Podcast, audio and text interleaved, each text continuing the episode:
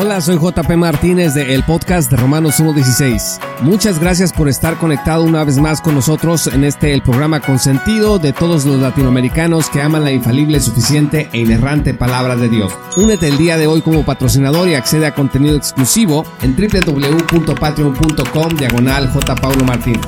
Disfruta del siguiente episodio que hemos preparado especialmente para ti.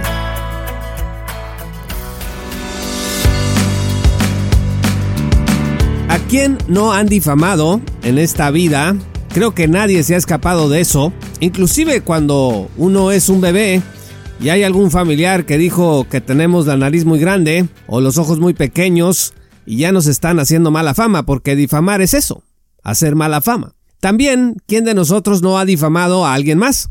Creo que todos somos culpables de ese pecado porque de alguna manera, alguna vez, por un exceso, por un enojo o qué sé yo, pues hemos hecho comentarios que le dan mala fama a alguien más. Creo que el asunto estriba en el espíritu con el que hacemos nosotros las críticas, el objetivo que buscamos cuando hablamos pues en contra de lo que una persona dice o hace, pero en cualquier caso la opinión que tengamos sobre los demás siempre debería de pasar por el filtro de las Sagradas Escrituras. Yo tengo en mis manos una copia del libro de Rick Warren Liderazgo con propósito, lecciones de liderazgo de Editorial Vida y quiero compartirles una porción del capítulo 9. Simplemente me voy a limitar a leerles este pequeño fragmento de esta obra que yo les recomiendo porque Rick Warren dice aquí algunas cosas que son muy útiles al menos han sido muy útiles para mí y creo que pueden serlo también para ustedes dentro de nuestra amable audiencia del podcast de Romanos 1.16.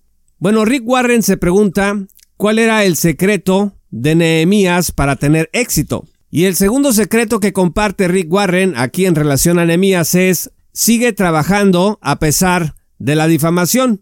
Y fíjense lo que dice Nehemías 6 versículos 5 al 9. Entonces Zambalat envió a mí su criado para decir lo mismo por quinta vez, con una carta abierta en su mano, en la cual estaba escrito, Se ha oído entre las naciones, y Gasmu lo dice, que tú y los judíos pensáis rebelaros, y que por eso edificas tú el muro con la mira, según estas palabras, de ser tú su rey, y que has puesto profetas que proclamen acerca de ti en Jerusalén, diciendo, hay rey en Judá. Y ahora serán oídas del rey las tales palabras, ven por tanto, y consultemos juntos. Entonces envié yo a decirle, no hay tal cosa como dices, sino que de tu corazón tú lo inventas. Qué palabras de Nehemías tan poderosas. Está diciendo, eso es un chisme tuyo, una difamación. Dice el versículo 9, porque todos ellos nos amedrentaban diciendo, se debilitarán las manos de ellos en la obra y no será terminada. Warren se va a concentrar entonces en esta porción de su libro, en decirnos de qué manera Nehemías responde a la difamación que tenía por objeto, pues que Nehemías no terminara su obra. Dice Rick Warren, cito, trataron de calumniar a Nehemías, de desacreditarlo. Todo lo que pasa es que tú quieres levantar un imperio, lo acusaron. Nosotros sabemos lo que estás haciendo. Desafiaron su motivación y lo acusaron de rebelarse contra el rey. Entonces, cuando le enviaron la carta, no la sellaron con toda intención, para que cualquiera la pudiera leer. Vean ustedes, estimados amigos, la hazaña aquí. Warren prosigue, querían que se hiciera pública como las cartas al editor. La finalidad era agitar rumores y sospechas contra Nehemías. Estimados amigos, así funciona la difamación. Se dicen cosas que no son conforme a la verdad acerca de alguien más para que la gente empiece a sentir animadversión hacia ellas para que no las escuche y para sabotear la obra que esas personas están llevando a cabo. Fíjese lo que dice Warren. Cito, si tienes grandes metas, te van a criticar. Tal vez incluso te denigren personas que están celosas por lo que estás haciendo. Los fracasados odian el éxito. Jesús fue el hombre más falsamente acusado de la historia. ¿Cómo le respondió a quienes lo calumniaron? ¿Cómo nos pide Jesús que reaccionemos a las calumnias? Esto es lo que nos dice. Dichosos serán ustedes cuando por mi causa la gente los insulte, los persiga y levante contra ustedes toda clase de calumnias. Alégrense y llénense de júbilo, porque les espera una gran recompensa en el cielo. Rick Warren prosigue diciendo, ¿Sabías que cada vez que calumnias a alguien estás haciendo la obra del diablo? Qué tremenda pregunta hace Warren aquí. Hacemos la obra de Satanás. Warren prosigue. La palabra Satanás significa calumniador. Esa es su labor. La Biblia dice que Satanás es el acusador de los santos. Nemías comprendió lo que ellos se traían entre manos.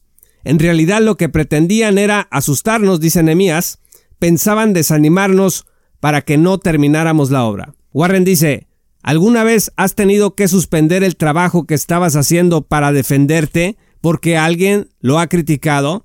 Nemías dijo, no voy a caer en esa trampa, no voy a comenzar a responder a los rumores y a las insinuaciones, no voy a dejar que me hagan desalentar y echarlo todo a perder. Estimados amigos, qué fantástica posición de Nehemías.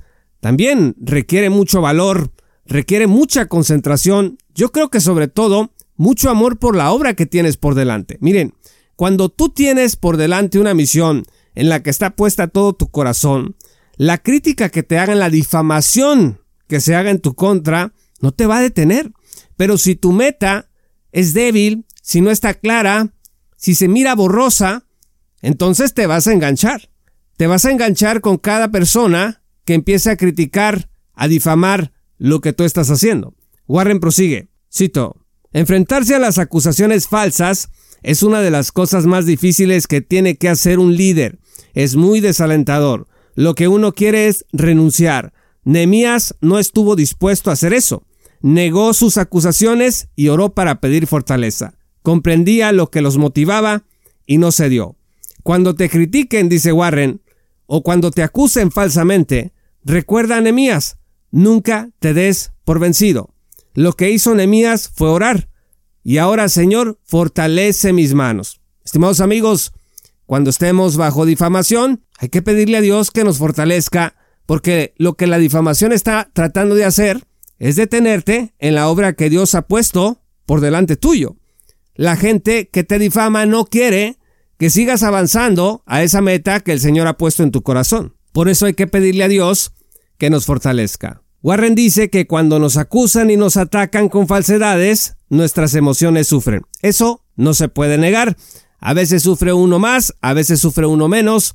También dependiendo de quién diga las cosas, si es alguien muy cercano, alguien que respetas mucho, como que duele más. Si es alguien muy lejano, alguien que apenas miras, alguien que quizá ni siquiera conoces, puede ser menor, pero de todas maneras, las olas de difamación son contagiosas y hay que tener cuidado con ellas. Al final de esta porción que les estoy compartiendo del libro de Warren, empieza a citar algunos personajes históricos y noten ustedes, pongan mucha atención porque son muy interesantes. Warren dice, cito, Abraham Lincoln decía, si yo tratara de leer, mucho menos responder, todos los ataques lanzados contra mí, tendría que cerrar este negocio. Hago lo mejor, de la mejor forma que sé, lo mejor que puedo. Y así pienso seguirlo haciendo hasta el final. Y si al final resulta que estoy equivocado, entonces el que diez ángeles juren que no lo estoy, no va a servir de nada. El general MacArthur y Sir Winston Churchill dijeron, no respondemos a las críticas, no respondemos a la difamación, no respondemos a las acusaciones. Si lo hiciéramos, todo nuestro tiempo estaría dedicado solo a combatir ataques. Amigos, qué interesante esta cita de Churchill y MacArthur porque si te detienes a responder a todos los que te difaman, pues nunca vas a avanzar. Y lo peor es que la gente que está a tu alrededor apoyándote para que sigas a la meta, también se va a desanimar. Hay que cuidar también el corazón como líder de aquellos que están detrás tuyo, apoyándote en la obra. Warren concluye, Henry Bart Beecher dijo, la vida sería una verdadera casa de pulgas si al ser humano se le exigiera que derribara todas las insinuaciones y acusaciones veladas acerca de él y la falsía que se lanzan en su contra. Ser líder significa, dice Warren, darnos cuenta de que habrá personas y cosas que tratarán de apartar nuestros ojos de la meta. Es posible que digan algo que te hiera y te difame. Cuando eso suceda, tendrás que decidir. O te pasas todo el tiempo luchando contra las críticas o sigues trabajando en el muro. Elige. Nemías dijo, yo voy a seguir trabajando en el muro. Por eso, después de 52 días, el muro estaba acabado. No cedió ante las distracciones ni la difamación. Sabía lo que tenía en mente su enemigo y no estuvo dispuesto a ceder. Fin de la cita. Les recomiendo esta obra de Rick Warren que se llama Liderazgo con propósito. Les he compartido una porción del capítulo 9. Yo soy JP Martínez de el podcast de Romanos 1.16. Únete como patrocinador en www.patreon.com diagonal. Paulo Martínez y apoya la sana divulgación bíblica y teológica en el mundo de habla hispana. Prosigue la meta. No dejes que te distraigan de aquello que Dios ha puesto en tu corazón y el Señor afirmará siempre tus pasos. Te esperamos en nuestra gran comunidad. Esto fue Romanos 1.16 con Juan Pablo Martínez Menchaca. Únete como patrocinador y apoya la sana divulgación bíblica y teológica en América Latina. Búsquenos y síguenos en nuestro sitio web oficial, redes sociales y otras. Romanos 1.16. Todos los derechos quedan reservados.